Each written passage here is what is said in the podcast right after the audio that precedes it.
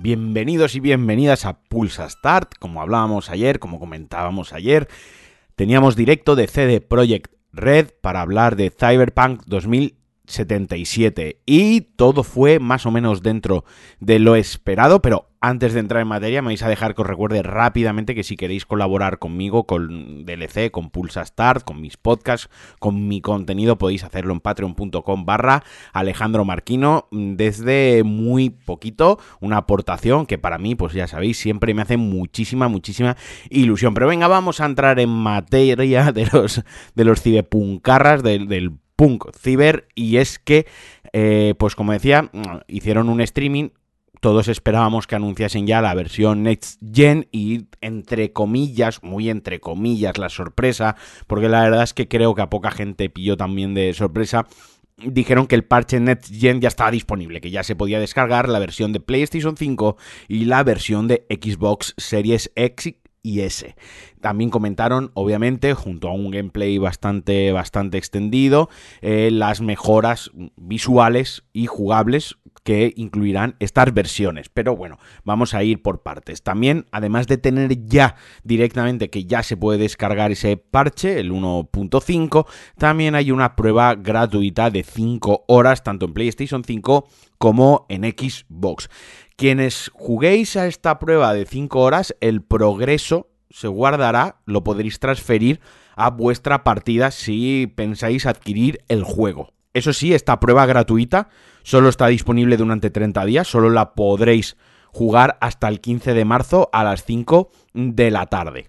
Como decía, enseñaron media hora de jugabilidad del título de Cyberpunk 2077, donde se pudo apreciar, donde enseñaron pues el ray tracing, la resolución dinámica a 4K, los tiempos de carga reducidos en la nueva generación y además en PlayStation 5 el juego cuenta con respuesta áptica del DualSense, que es esta cosa tan guay. A mí me flipa lo de los gatillos y eso que siempre he dicho que soy de los que desactiva el sonido y la vibración del mando, pero justo en Play 5 me hace mucha me hace mucha gracia y además también juega, eh, juega, cuenta con audio 3D si tenéis los, los, cascos estos top, los cascos chulos de Sony, también los podéis eh, aprovechar.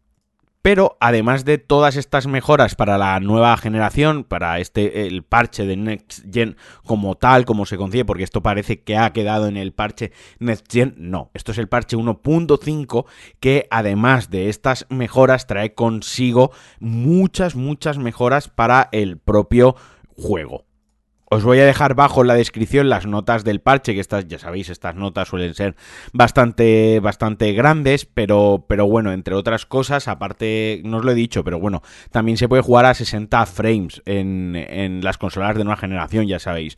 Modo resolución, 4K dinámicos, bla, bla, bla, ray tracing, tal, no sé qué, o 60 eh, frames, ¿no? O sea, mmm, eh, esto ya a gusto de cada uno, como lo quiera jugar. Yo creo que, que un juego así en primera persona, además, tan eh, futurista, con acción, conducción y demás, pues es para jugar a, 60 frames, pero ya cada cual. Pero también trae contenido nuevo, contenido gratuito, trae apartamentos para el prota, para V, cambios de aspecto, se puede cambiar el pelo, tiene más opciones de personalización, tiene nueva ropa, vehículos, poses para el modo foto eh, subfusiles, un par de armas y tal. Bueno, pues esto a mí me importaba más bien poco tirando a nada. A mí lo que de verdad me importaba eran las mejoras en el core, las mejoras en la jugabilidad y las mejoras en lo que viene siendo el juego, en donde más fallaba. Eh, aquí, para referirnos o en referencia a esto, pues se ha introducido cambios en la inteligencia artificial de los NPCs, que era una de las cosas más desastrosas del juego cuando se lanzó originalmente. Ahora reaccionan eh, al, al, digamos, a, al... No me sale la palabra.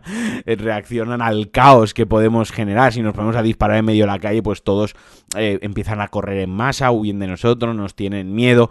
También se ha mejorado la, la, IA de los enfrentamientos, que a veces era un poco torpe, la IA del combate a cuerpo a cuerpo, que aquí la gente se quejaba mucho de que estaba totalmente rota, pues ahora se, los, eh, los malos, entre comillas, los, los penejotas, eh, se cubren, se posicionan mejor, recargan cuando tienen que recargar, se cambian de armas, cogen armas del suelo, esquivan, bloquean ataques, quiero decir, ya tienen un, comportamiento mucho, mucho más orgánico. Pero insisto, como, como digo, os dejaré las notas del parche abajo por si las queréis ojear tranquilamente. Y en cuanto a los NPCs como tal, las multitudes, pues también lo que os comentaba, la reacción, cómo corren, que ya no desaparecen, que había una cosa muy graciosa, es que eh, tú disparabas, salían corriendo los NPCs, girabas la cámara 180 grados, la volvías a girar 180 grados, o sea, volvías a mirar hacia donde habías disparado y ya no había NPCs, directamente se habían teletransportado. También han cambiado el sistema de conducción,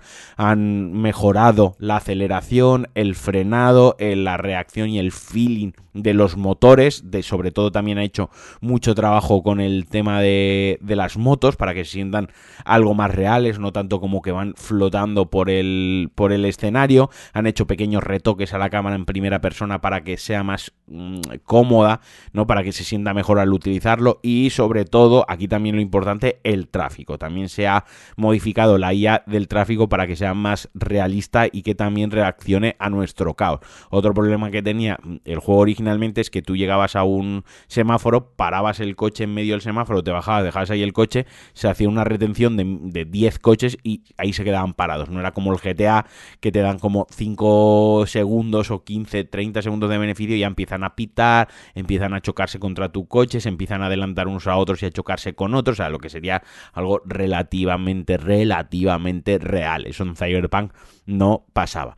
Y ya en lo que es el mundo en general, en el juego en general, pues se ha equilibrado el tema de la economía, se ha equilibrado la dificultad, la compraventa de, cyberware, que son mierdas del juego, modificaciones del juego, también la ropa, eh, el árbol de habilidades y de perks también se ha balanceado para que no estén algunas habilidades súper rotas se ha toqueteado la interfaz, la interacción con el mundo abierto eh, y ya luego pues un montón de problemas técnicos, un montón de bugs que tenía el juego ya de por sí pues también se han, se han afinado.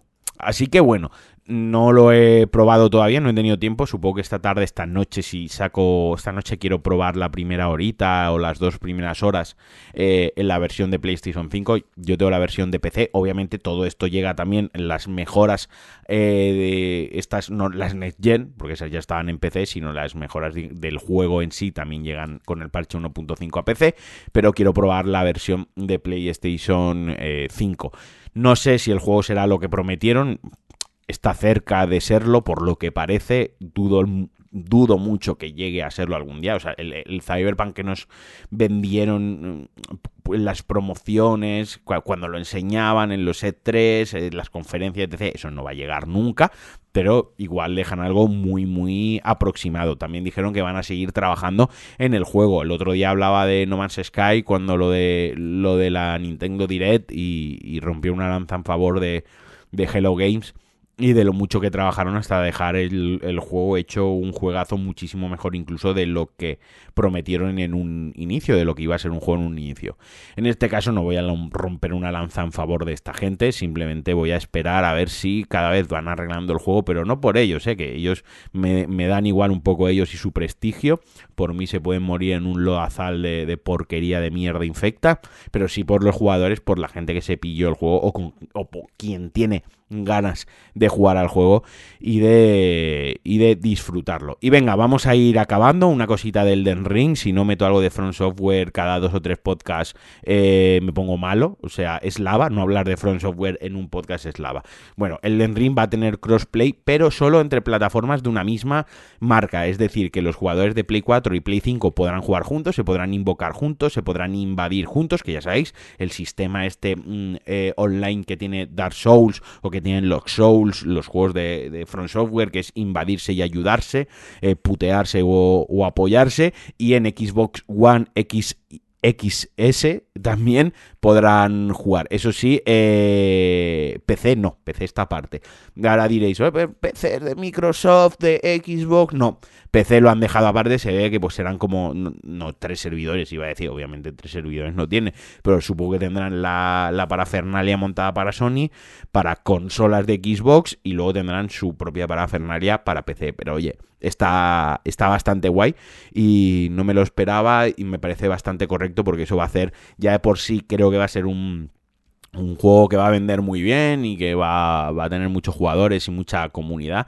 Y si encima puedes invocar a los de Play 4 y en, Play 5, más que al revés, porque el parque de consolas de Play 4 es inabarcable, hay, hay millones y millones y va a haber muchísima gente para invocar. Igual no tanto en PlayStation 5 o a lo mejor de lanzamiento sí, pero en unos meses el de PlayStation 5 se queda un poco más vacío. Ah, pues esto pues creo que, es acertado y que va a venir muy bien. Y ya para acabar con un, con un pequeño rumor, que ya sabéis que yo los rumores intento no hacerles mucho caso, porque primero, como dice Javi, mi compañero en Deca, pues si me pongo a hablar de rumores no acabaría nunca el, el podcast, porque hay 3 millones de rumores todos los días, así que suelo simplemente hacerle un poco de caso a los que más ilusión a lo personal me hace. Y al parecer Avalanche Studios estaría currando, estaría desarrollando eh, trabajando en Mad Max 2, según pues según un tweet eh, sobre una sesión de escaneo en 3D a una actriz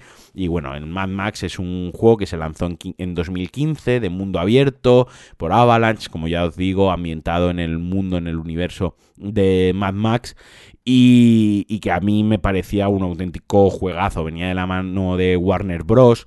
Combinaba muy bien el combate al estilo Arkham, muy entre comillas, una conducción muy macarra, muy chula. Podías personalizar muchísimo el coche, el mundo abierto, la recreación de ese mundo post-apocalíptico de Mad Max era preciosa. Jugaba muy bien con las tonalidades de color, con la última, eh, haciendo referencia a, la última película de Fury Road. O sea, cogía elementos de las tres primeras películas originales cogía elementos de Fury Road, luego ponía elementos suyos propios y la verdad que quedaba muy muy bien. Y bueno, como os decía, una de, una de las actrices eh, puso un tweet diciendo que estaba en Avalanche, Sweden, eh, haciendo la captura del escaneo y la geometría 3D para Mad Max 2. Así que bueno, pues por ahí se le puede dar cierto crédito. Yo a los que no hayáis jugado el juego original, os lo recomiendo. También sé que hay muchísima gente que no le gustó, que lo detesta, que se queja, que dice que es aburrido, que dice que es tonto el juego. Bueno, en fin, para gustos colores, lo de siempre. Yo personalmente lo recomiendo y suele ser un juego que, que está bastante barato. Además lo dieron en el Plus, que igual hasta lo tenéis en el catálogo. Es un juego que creo que hasta alguna vez en el Game Pass. Eh, y es un juego que se puede encontrar de segunda mano muy barato y en Steam tiene casi siempre también muchas ofertas. Así que os recomiendo que le deis un tiento y hasta aquí el Pulsa Start de hoy. Eh, espero que estéis pasando muy buena semana, mejor que la mía. La mía está siendo un auténtico infierno. Ya os contaré. Un besazo a todos y a todas. Os quiero, como siempre. Adiós.